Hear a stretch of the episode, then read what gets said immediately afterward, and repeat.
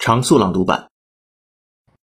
KFC's 198 pounds twister holder touted as next eat bag, except among vegans.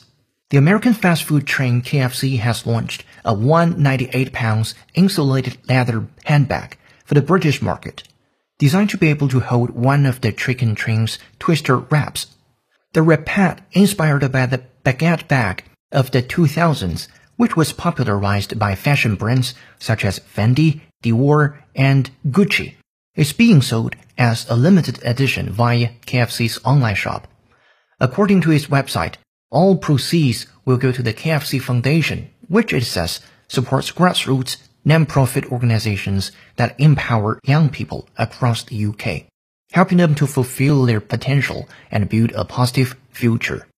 The handbag comes in pebbled or textured leather in KFC's signature tomato red and features a monochrome image of Colonel Sanders and a Y2K style set of letter charms spelling KFC.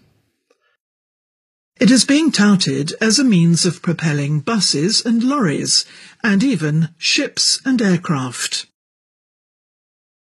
It is being touted as a means of propelling buses and lorries, and even ships and aircraft.